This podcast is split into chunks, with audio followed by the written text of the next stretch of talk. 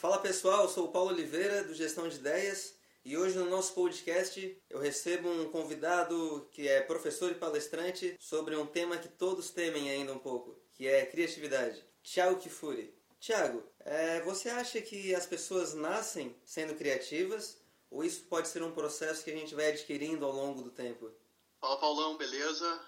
Boa, bom dia, boa tarde, boa noite para todo mundo que está escutando a gente. Né? É, Cara, criatividade é um, é um negócio interessante. O pessoal acha que a gente tem que nascer criativo. E isso aí é completamente errado, né? A gente tem que desenvolver isso ao longo da vida. A maioria das pessoas acham que isso é, é, é um dom, a pessoa nasce criativo e ela não pode aprender isso. Isso aí é, tá errado, né? A pessoa, o pessoal tem que começar a mudar essa, essa visão e essa ideia.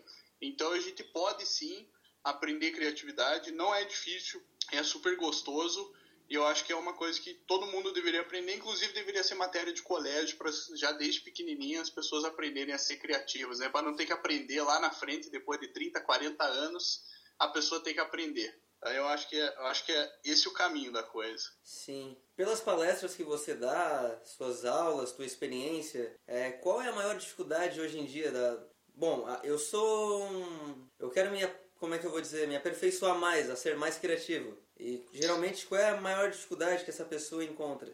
Eu acho que a maior, a maior dificuldade que as pessoas têm é começar a se libertar dos bloqueios dela. Esse é, esse é o primeiro ponto que as pessoas têm mais dificuldade. Porque às vezes a pessoa até se liberta do, do bloqueio pessoal dela, mas ela tem o bloqueio do, do, trabalho, o bloqueio da sociedade que deixa ela ainda um pouco pouco reservada, um pouco travada nesse ponto. Então, acho que a primeira dificuldade que a pessoa vai enfrentar é isso, é se libertar dos, dos bloqueios que, que, tem, que ela tem e ao redor dela apresentam também. É, eu acho que um, uma segunda dificuldade também é como as pessoas despertam a criatividade em si. Então, quais são os gatilhos que ela vai utilizar para trabalhar com esse lado criativo dela. Então, acho que com, com um pouquinho de, de leitura, um pouquinho de estudo, até um auxílio, a pessoa consegue identificar tanto os bloqueios quanto os gatilhos de uma forma muito rápida. Então isso, pô, economiza um tempo gigantesco da pessoa, dela ficar dando murro em ponta de faca, ela consegue ir direto no assunto e evoluir bem mais rápido. Então acho que seria basicamente esses dois, a parte dos gatilhos que vão disparar o lado criativo dela, acionar essa criatividade dela, e a parte dos bloqueios que ela tem que aprender a identificar para daí sim conseguir se libertar deles. Não adianta querer se libertar de um bloqueio que você não sabe identificar, então você tem que aprender a identificar ele também. Então acho que é basicamente isso aí.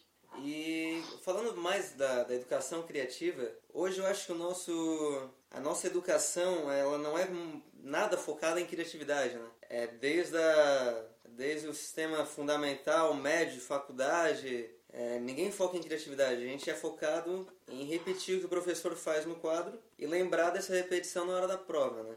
Exatamente. O próprio, você cita isso, o Murilo Gun, é, uhum. ele fala da permissão para errar. Quando, desde quando ele era criança. Eu acho que isso é muito, muito, muito importante para a criatividade florar dentro da gente, né? Sim, exatamente. Porque quando você tem permissão para errar, você está tirando um bloqueio dessa, dessa criança, um bloqueio dessa. ou até mesmo desse adulto, né? Porque essa, essa permissão pode ser tanto adulto quanto, quanto criança. Eu até costumo brincar com o pessoal. É, a gente tira sarro de estagiário e tal, que estagiário sempre sofre. Mas eu costumo brincar com o pessoal que eu digo que se você está nervoso de repente para fazer uma apresentação ou, ou enfim, fazer algum, alguma apresentação em, em, público ou trabalho de escola, alguma coisa, eu sempre digo pro pessoal, fala, cara, diz, diz que é teu primeiro dia. Porque no, no primeiro dia que você é contratado para trabalhar numa empresa, você pode fazer qualquer merda. Porque é teu primeiro dia. Ninguém vai achar errado. Se você matar alguém, não tem problema, é teu primeiro dia. Então no primeiro dia você pode tudo. E é nesse primeiro dia que você se sente mais confortável porque você pode tudo. Todo mundo fala, não, não tem problema, pode fazer assim, tá, ah, isso aqui tá errado, é assim. Então no primeiro dia vale tudo. Então eu falo pro pessoal, quer se libertar da tua dificuldade pessoal, diz que é teu primeiro dia. Porque você vai se sentir mais confortável. Então no primeiro dia vale tudo. Né? E só que é uma coisa que eu acho que tinha que ser levada à, à frente, né? Por que, que a pessoa só pode errar no primeiro dia? Ela não pode errar mais o, o resto dos dias. Então acho que é uma coisa que tem que ser estudada. É aí que entra a permissão para a pessoa errar. Claro que ela tem que errar com, com sabedoria, mas com, com responsabilidade também, né? Não é, é, gastar tempo e dinheiro dela ou da empresa à toa só porque ah, eu vou errar porque pode. Não, né? tem que ter também um, um saber mensurar isso aí. Um mas eu acho senso, que ela, né? ela ter essa abertura para errar é, é, muito bom. É muito bom. Bom, então falando dessa permissão para errar, é... qual seria a diferença da permissão para errar enquanto criança e enquanto adulto? Então, a, a, aí por exemplo, a permissão para errar de uma criança é ela ter a liberdade para arriscar a parede, jogar comida para fora do prato, vestir uma roupa do avesso, coisas assim. Isso, isso é ela está testando essa possibilidade, ela está experimentando o erro dela. Um adulto, claro, o, a permissão para o erro já é muito diferente, né? Ele não vai, dificilmente você vai ver um adulto com a roupa vestida do avesso na rua. Não digo que não aconteça, mas né, pode, pode, pode acontecer, mas é, é mais raro. Então, o adulto ele tende a ter erros que normalmente custam muito. Então, é Sim. é uma tomada de decisão errada dentro da empresa ou dentro da família. Então, isso pode custar muito, muito dinheiro. Mas é a história do estagiário. Eu comentei lá no, um pouco atrás, que é o que? O estagiário ele entra no, no mercado querendo uma vaga para ter experiência. Mas a primeira coisa que o cara pergunta para ele é se ele tem experiência. Ah, pô, então ninguém dá a chance pro estagiário porque ele não tem experiência. Mas ele está buscando o estágio para ter experiência. Então, é uma coisa que eu vejo, inclusive no mercado aí atual, é dessa forma. A pessoa pergunta, ah, você já tem experiência tal, como é que é? Ah, pô, eu quero um estágio, velho, não sei fazer nada ainda. Então, todo mundo quer alguém com experiência, mas ninguém dá a chance dele ter essa experiência. Então, eu acho que tem que dar a chance do cara errar no começo para depois ter um negócio mais certo, mais tranquilo. Então acho que isso aí é uma, uma roda muito grande, né? Essa ter a, a, a possibilidade de erro. Isso se associa também à dificuldade da pessoa em fase adulta é desenvolver essa criatividade, ser mais criativo do que quando criança, né? Porque, como você falou, os erros custam mais caro. Exatamente, exatamente. Então, uma, uma pessoa que não erra cedo, ela, ela vai ser moldada a nunca errar, ela não pode errar. Ela vai aprender que errar é errado. Né? Ela não pode errar, errar é feio, é errado, não está certo, ela tem que acertar sempre. Então, o primeiro erro que essa pessoa tiver, normalmente, é, indiferente da fase que ela esteja, esse erro vai ser destruidor na vida dela. Porque ela fez uma coisa que ela não podia fazer, ela errou. Então, eu acho que a, a forma como é colocada o erro para as pessoas também tem que ser, tem que ser mudado. Porque a gente aprende com o erro. Né? Então, isso já tem várias e várias frases que falam sobre isso. Então, é, quando essa pessoa já está numa idade um pouco, um pouco mais elevada e ela tem o seu primeiro erro grave, isso muitas vezes é destruidor para a pessoa. Porque ela tomou uma decisão completamente errada, vai acabar a vida dela, vai acabar o mundo e não sei quem, não sei que, porque é muito grande. Então ela vai fazer uma tempestade num copo d'água. Mas é porque foi o primeiro erro que ela experimentou. Ela experimentou o primeiro fracasso da vida dela. E isso muitas vezes é difícil de você levar em frente, porque ela não teve oportunidade de errar quando era menor. Ela foi moldada para não errar, ela foi moldada para ser perfeita, um robô. E é isso aí a gente sabe que não funciona. Sim. Né? Não tem como. Tem como ela dar uma melhorada, mas é, o histórico conta muito também, né? Exatamente, exatamente. Tiago, é, falando nisso, quais foram os bloqueios que você enfrentou, você, Tiago?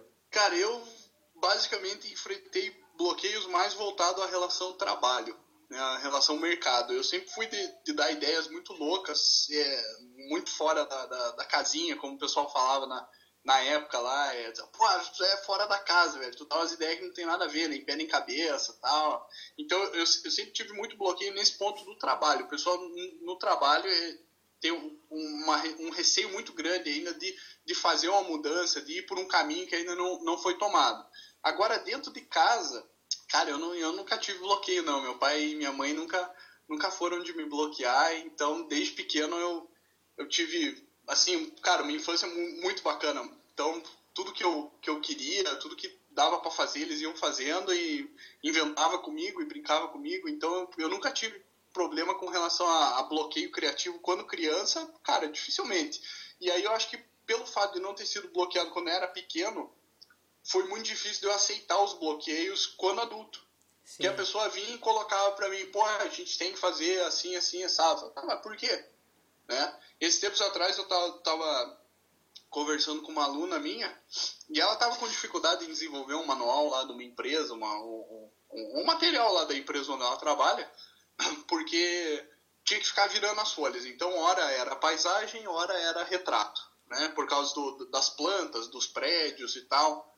E eu falei para ela, falei, por que você não desenvolve o manual tudo na mesma posição, para a pessoa não ter que ficar virando, né, a, a página, hora em pé, hora deitado, hora em pé, hora deitado. Ela falou, pô, porque a, a, diretoria não quer, a diretoria gosta do padrão que já é assim e tal. Falei, pô, mas imprime um e mostra pra eles que é mais fácil de fazer assim, né? Divide o texto em duas colunas e tal. Mostrei pra ela lá bonitinho como é que ficava, ela fez, levou. O que aconteceu? Eles mudaram, né? Depois de 20 anos, eles adotaram um outro padrão, que era mais fácil pra pessoa não ter que ficar virando a folha. Falei, pô, só que o cara levou 20 anos para perceber isso. Que não era legal você ficar virando a folha entre pé e deitado, retrato, paisagem. Então, mas aí, porque é um bloqueio que, se ela tivesse lá dentro e ela tivesse dado essa ideia, com certeza eles não mudariam. Que é da empresa, já é 20 anos feito dessa forma, eles vão continuar fazendo dessa forma. Então, alguém de fora teve que olhar e falar, pô, faz assim, testa assim, coloca assim. E aí, finalmente, eles mudaram, agora é diferente o manual deles, é mais legal de ver. Então eu acho que o bloqueio empresarial, o bloqueio no trabalho ainda é muito forte. As pessoas têm, têm muito medo, o ser humano tem muito medo da, da mudança. Então a gente fala em mudança, as pessoas travam. Falam em fazer coisas diferentes, as pessoas travam. Pegar caminhos diferentes, as pessoas ainda têm muito receio. Claro que a gente tem que seguir caminhos e adotar mudanças com, com o pé no chão. Não adianta sair atirando para tudo que é lado e vamos tomar qualquer ideia. Não é bem assim. Mas as pessoas é, elas não conseguem nem escutar uma ideia. Que, ah, olha, e se a gente fizer diferente? Muitas vezes não deixam nem se concluir o, o raciocínio, eles já cortam ali. Não, não funciona. É porque é esse jeito que é feito, é 50 anos assim, isso aqui funciona, é mercado, é estudo, é não sei o que, pediri. Então, muitas vezes a pessoa nem sabe qual é a tua ideia, mas ela já bloqueia. Porque envolve mudança, e mudança envolve trabalho, que envolve sair da zona de conforto. Aí, velho, ah, não muda mesmo, é muito difícil. Então a pessoa tem que ter muita vontade para fazer alguma coisa diferente também. Né? Então eu acho, que, eu acho que é isso que eu passei. A gente pode dizer então que o próprio costume é um, é um inimigo da criatividade, né? Eu acho que no próprio, na, na, própria escola tem isso. Tem, não, com certeza. Isso aí, isso aí que você comentou é, é sensacional. Eu lembro quando, quando eu era pequeno, pô, ia pro colégio também, né, tudo. Sim. E, cara, eu, eu, eu sempre fui muito preguiçoso para escrever na mão coisas que eu não gostava, né? Coisas que eu gosto eu escrevo sem problema nenhum, mas coisas que eu não gostava, que eu me sentia obrigado a, a fazer, aí eu já, eu já achava ruim. Aí o que, que eu fiz? Pô, eu não queria copiar a matéria do colégio. O que, que eu fazia? Eu tirava uma foto do quadro. Né? Na época o celular era, era meio velho ainda, não tinha muita resolução a câmera e tal, mas, mas dava para fotografar. Então o que eu fiz? Parei de anotar a matéria do colégio. Então, quando o professor estava explicando a matéria, eu estava devagando, estava pensando mil e uma coisas, fazendo mil e uma anotações. Quando eu via que ele ia apagar o quadro, eu tirava o celular e pá, fotografava o quadro para registrar a matéria. Claro, deu BO, né? Chamaram minha mãe, chamaram meu pai, ah, pô, reunião, e o Thiago não pode fazer isso e aquilo. Só que eu achei engraçado, e o meu pai e minha mãe também achou engraçado isso aí, que ninguém conseguia explicar o porquê que eu não podia tirar foto do quadro ao invés de anotar. Então eles falavam, não, ele não pode tirar foto do quadro, ele tem que anotar a matéria. Mas ninguém conseguia explicar o porquê que eu tinha que anotar a matéria no caderno e não conseguia e não podia tirar a foto do quadro. Final das contas, continuei tirando foto do quadro, passei, não tive problema nenhum, levei umas advertências, fui suspenso, mas tirei foto do quadro e, e passei de ano. Mas, então foi, foi o quê? Foi uma afronta ao método que eles trabalhavam. Eles é daquele método, é fechado, é aquilo ali, acabou. É A mais B é igual a C e é assim que tem que fazer. Você não pode inventar nada diferente daquilo. Então eu inventei um, um, um inventei não, mas eu coloquei um método ali que era mais rápido, mais prático e talvez até mais eficaz. Hoje em dia eu acho engraçado porque eu vejo pessoal na faculdade, inclusive nas aulas que eu dou, eu falo pessoal, gente, não, não anota, bate foto do quadro. Porque, pô, é muito mais rápido, cara. Tá ali, você registra um monte de informação num único clique. Isso é uma coisa que hoje em dia é padrão. É você tirar foto do quadro, você não anota. E há uns anos atrás, 10, 15 anos atrás, isso era completamente absurdo, proibido. Então foi, foi uma coisa que eu passei e eu muito, dou muita risada até hoje quando eu lembro disso.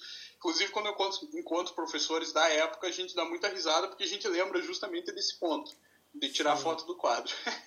é, e hoje eu acho até engraçado, porque hoje é, onde um, o mundo, o mercado de trabalho, busca pessoas com pensamentos diferentes, né? Modos de agir diferentes, uh, o nosso sistema de ensino molda a gente para ser todos iguais. Exatamente. É, e quando a gente fala de criatividade, não é só é, surgir uma ideia. Também tem uma parte muito grande de organização, né? De divergir, convergir. Sim. E sim. você, Thiago, você foi um dos caras que me, me orientou bastante num processo de organização da ideia com os post-it. Porque eu, eu costumo escrever na parede. Eu escrevo na- em tudo quanto é lugar. Se eu vejo uma folha, o cara vai tendo várias ideias, vai escrevendo. E você me deu a ideia de organizar por cor os post- post-its que eu ponho na parede. E deu uma ajuda tremenda, assim, absurda. Aham, isso aí, isso aí é uma técnica bem legal do, do, do uso de post-it.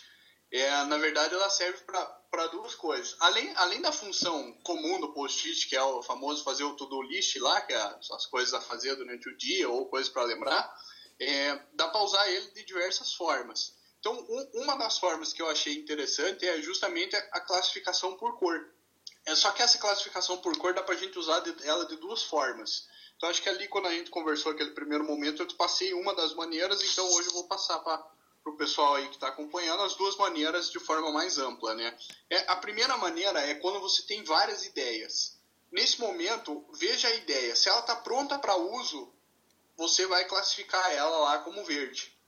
Se você talvez tenha que amadurecer um pouquinho a ideia ou trabalhar em cima um pouquinho dela, você vai colocar num post-it amarelo. Se tua ideia, você vê que ela tá muito longe, cara, é um, pô, é um, é um projeto para daqui, sei lá, 10 anos, vai jogar num post-it vermelho.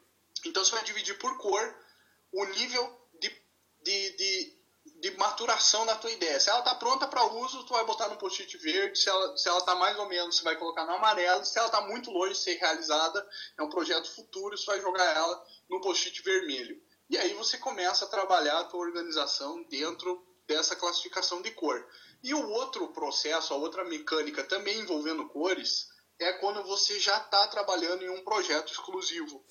Então você divide as tuas ideias em grupos. E esses grupos vão ser as cores. Então verde, amarelo, vermelho, laranja. E aí o post-it que você achar a cor. Não tem muito padrão certo para essas cores. Sim. Mas então, pô, é a etapa inicial do projeto. Pô, vamos trabalhar tudo no vermelho. Etapa, in- etapa do meio ali do projeto. Ah, vamos trabalhar tudo no azul, no laranja, verde, enfim. Então você divide um projeto grande já, mas ele tem começo, meio e fim, tudo planejado, você divide entre cores. E aí você sabe exatamente o que está acontecendo quando você bate o olho no teu mural. Que é diferente do processo de separar as ideias que estão prontas para uso, que não estão prontas para uso num outro mural. Então são, são duas técnicas bem bacanas que dá para trabalhar com post-it usando cor. E é legal que fica bem colorida a parede, fica bacana.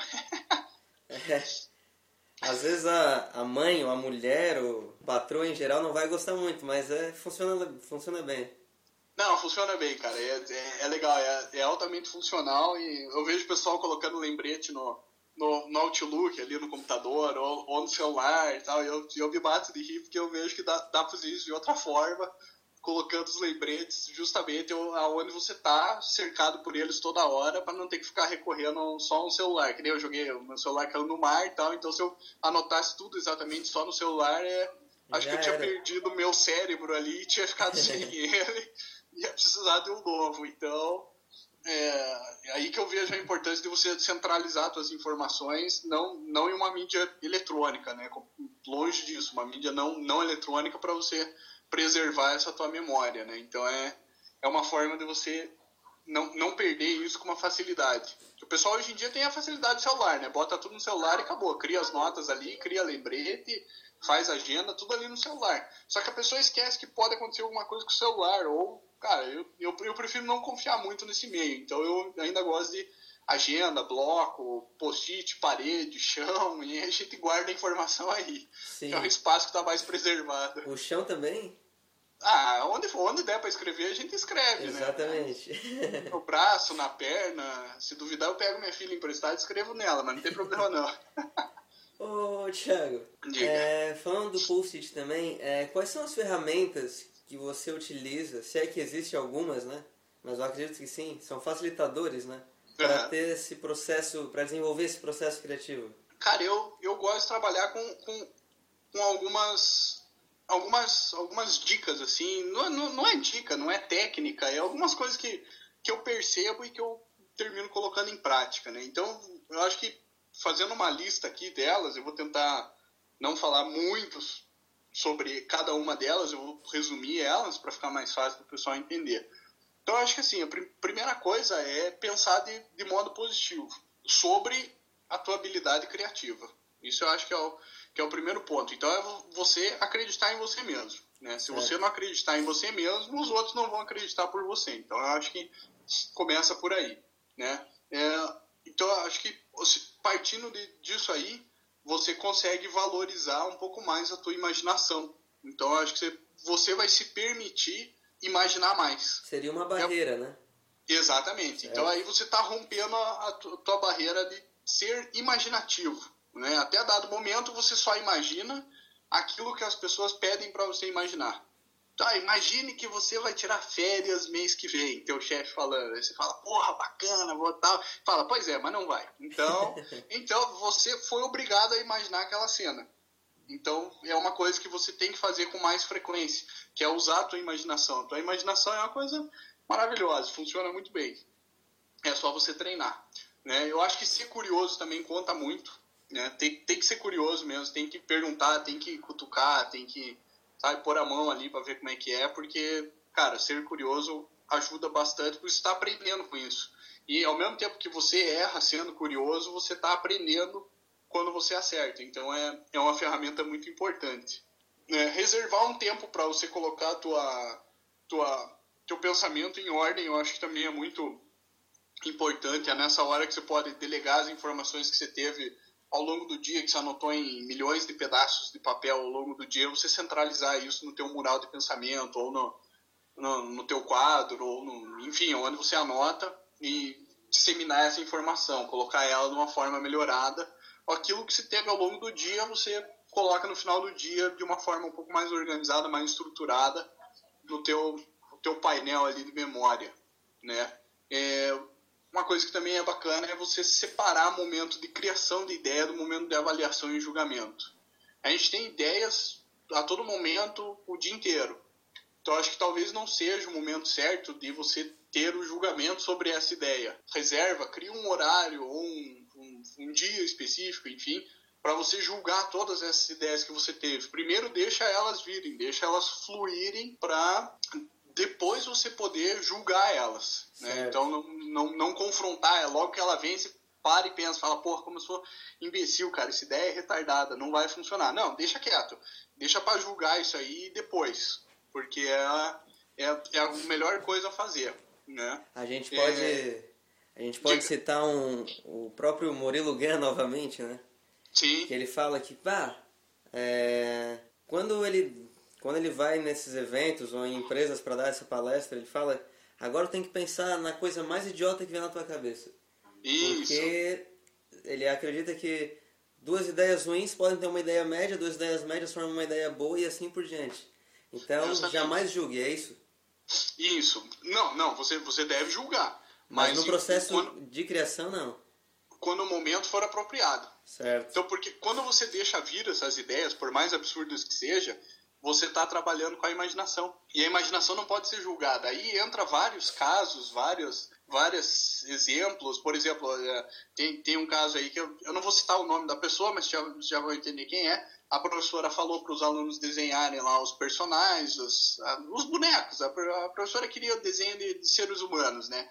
E o garoto foi lá e, pô, pintou todo mundo de azul. Aí, claro, a professora desceu o chinelo no moleque, né? Falou, pô, tá errado isso aí, onde é que já se viu pessoas azuis, tá? Isso aí não existe. E, cara, desceu o sarrafo no, no Piá, né? E ele ficou com tanta raiva que ele fez o Avatar. Então é. então dá, dá, dá pra entender esse tipo de bloqueio, né? Então, é. acho que tem que ter um momento, assim, de você separar quando que você vai julgar uma ideia tua e quando que você não vai julgar. Então, acho que a, a primeiro momento deixa vir, deixa fluir. Se alguém falar para você que não existe, que não tem, cara, deixa quieto, entra no ouvido e sai no outro. Posteriormente, depois, quando você tiver todas essas ideias catalogadas lá no teu, teu mural de ideias, teu caderno de ideias, aí cada um chama como quer, é, ou até mesmo um quarto de ideias, porque dá para chegar nesse nível com facilidade, é você olhar para essa tua parede, olhar para esse teu quarto e falar, pô, isso aqui tá longe de acontecer, então vamos colocar ele na categoria lá dos vermelhinhos que então vão demorar, eu preciso trabalhar nessa ideia. Pô, isso aqui eu posso juntar com isso aqui e eu consigo acelerar o processo. Então, é nessa hora que você vê todo aquele teu, teu pensamento, você consegue organizar eles. Essa é outra grande sacada do post-it, que é a mobilidade. Você cola ele num canto e você vê que o canto dele não é ali, é mais pro outro lado, então tu vai, arranca, coloca lá. Alguns, no entanto, você tirar eles do lugar, eles vão perdendo a cola, você tem que transcrever ele para outro post-it, mas a maioria das vezes dá para dá para levar numa boa. Então essa é a outra grande sacada, é a mobilidade que eles te dão no, no pensamento. É como se você mudasse teu pensamento de lugar quando se junta dois, três post-its, cinco post-its, é quando você combina as tuas ideias para gerar uma coisa nova. Então eu acho que é, é cara, é sensacional esse, essa situação. Então isso ajuda muito esse, esse processo de você julgar depois. Primeiro tem as ideias, julga depois. Quando for, deixa para fazer os julgamentos no final do dia. Aí é mais tranquilo. Aí você deixou o teu cérebro trabalhar o dia inteiro. Né? Então é uma coisa que dá para dá para fluir melhor. Né? Então é, é, é, mais ou menos esse lado. Né? E eu, eu, acho que uma coisa também é você transformar o, os teus defeitos, os teus erros, em, oportunidade para você fazer alguma coisa diferente. Você, além de você aprender com aquilo que deu errado, é você transformar as coisas que as pessoas julgam ruim numa coisa boa. Então, por exemplo, todo mundo fala que eu sou preguiçoso. Ah, você é preguiçoso pra caramba. Tal. Cara, eu, de certa forma, sou, sou preguiçoso mesmo. Eu, eu tenho minha, meu, meu jeito de ser mais, assim, uh, como é que eu posso dizer? Mais, mais, não é preguiçoso, sei lá, pra mim não é preguiçoso, mas pros outros é preguiçoso. Porque eu sempre invento uma maneira de fazer alguma coisa. Então, é, o exemplo lá é aquele treco da tirar a foto do quadro, né? Pô, era preguiça de escrever? Cara, talvez, mas eu achava mais rápido tirar a foto do quadro. Sim. Então, eu tirava a foto do quadro. Aí as pessoas falam, mas isso é preguiça. Eu falo, cara, não é preguiça, você faz conta na calculadora? Faço. Aí por que, que você faz conta na calculadora? Ela, é, que é mais rápido. Eu falo, então tu é preguiçoso também. Então, pô, é, é a mesma coisa. Então é, é, só uma maneira diferente que as pessoas olham pra, para outra situação. Então, mas eu tenho foi uma vida preguiçoso, sim. Eu tenho sou meio, com algumas coisas sou meio relaxado, tá? Então, então acho que transformar o, que, o que as pessoas acham de errado e você transforma em benefício para você. Então fala, pô, se as pessoas acham que eu sou preguiçoso, então eu vou transformar essa preguiça, que elas acham preguiça, numa qualidade minha. Que é o quê? Inventar coisas novas para fazer a coisa talvez no tempo mais rápido ou mais fácil. Então eu estou transformando uma coisa que eles acham um, um defeito numa qualidade. Então isso é uma coisa bacana de fazer também. E a grande maioria dos problemas, que é, do, dos defeitos que a gente tem, a gente consegue transformar ele em oportunidade de fazer alguma coisa diferente. Isso eu acho importante, né? Eu acho que, que se fosse para falar mais alguma coisa, eu acho que indica em questão assim de, de, de, de como, o que, que eu uso de ferramenta, eu acho que é além de conviver com um monte, um monte de pessoas diferentes, isso ajuda bastante. Nunca conviver só com as pessoas do teu meio. Então, o médico não convive só com o pessoal de medicina. Pô, vai fazer amizade com o pessoal de educação física, é, agronomia, zootecnia, porque são ideias diferentes, são visões diferentes daquilo que o cercam, que é o mundo. Então, cara, quanto mais contato tiver com as pessoas, bacana, você vai ter uma visão muito diferente da que você tinha. E eu acho que sempre tem mais perguntas do que respostas. Isso aí é, é, a melhor coisa. Você não é obrigado a saber tudo, mas você é obrigado a perguntar tudo. Isso eu acho que é fundamental. Então, pergunte tudo. Não tem, as pessoas têm medo de fazer pergunta. Mas é porque as perguntas podem derrubar as pessoas, né? Porque a maioria das, das vezes as pessoas não sabem responder as perguntas. Então, aí eu sempre volto naquela questão do caderno, né? Que eles não sabiam explicar o porquê que eu não podia bater foto. Mas eles só falavam que era errado, errado, errado, errado, mas ninguém conseguia provar por A mais B que não podia. Então uma pergunta pode derrubar todo um sistema, todo um método que é feito há 20, 30, sei lá, 50 anos, porque a pessoa não sabe a resposta. Porque na verdade nem ele acredita naquele método, então é por isso que ele não sabe a resposta.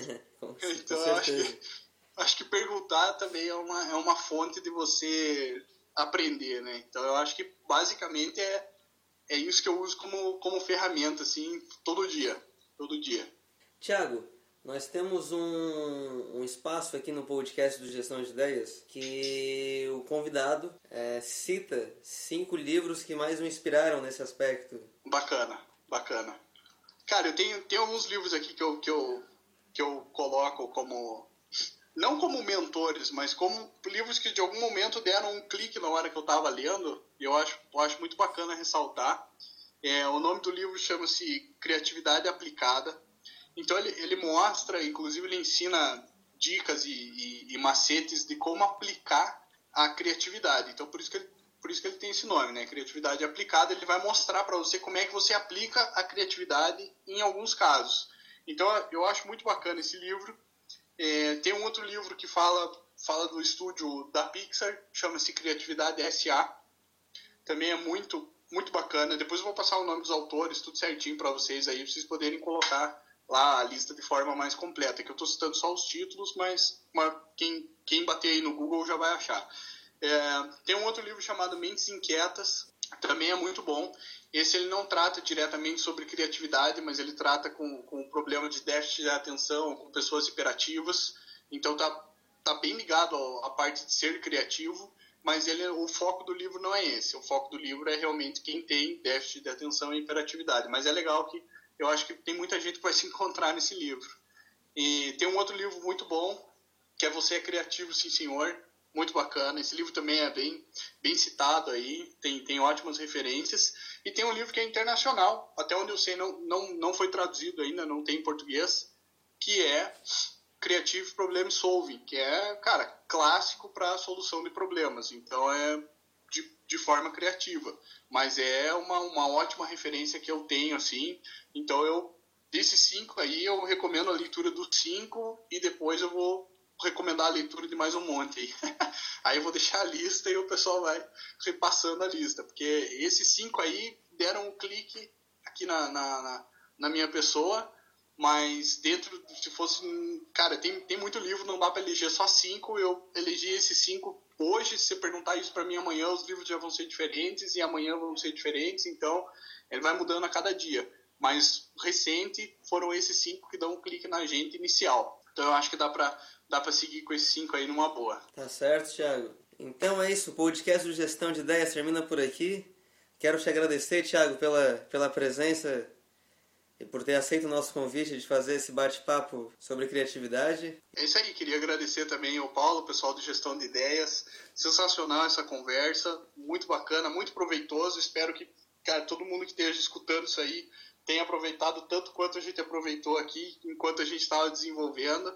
É, eu, o pessoal vai divulgar depois meus contatos. Quem quiser entrar em contato, tirar dúvida, pergunta, tem canal aberto comigo. Vai estar tá lá e-mail, telefone, Facebook, fax, sinal de fumaça, pombo correio, vai estar tá tudo lá. Entre em contato que a gente resolve aí qualquer BO. Valeu? É isso aí. Quero agradecer vocês por ouvirem esse bate-papo muito descontraído e muito legal com o Thiago Kifuri, do Paraná. É isso aí, um grande abraço a todos e até o próximo podcast.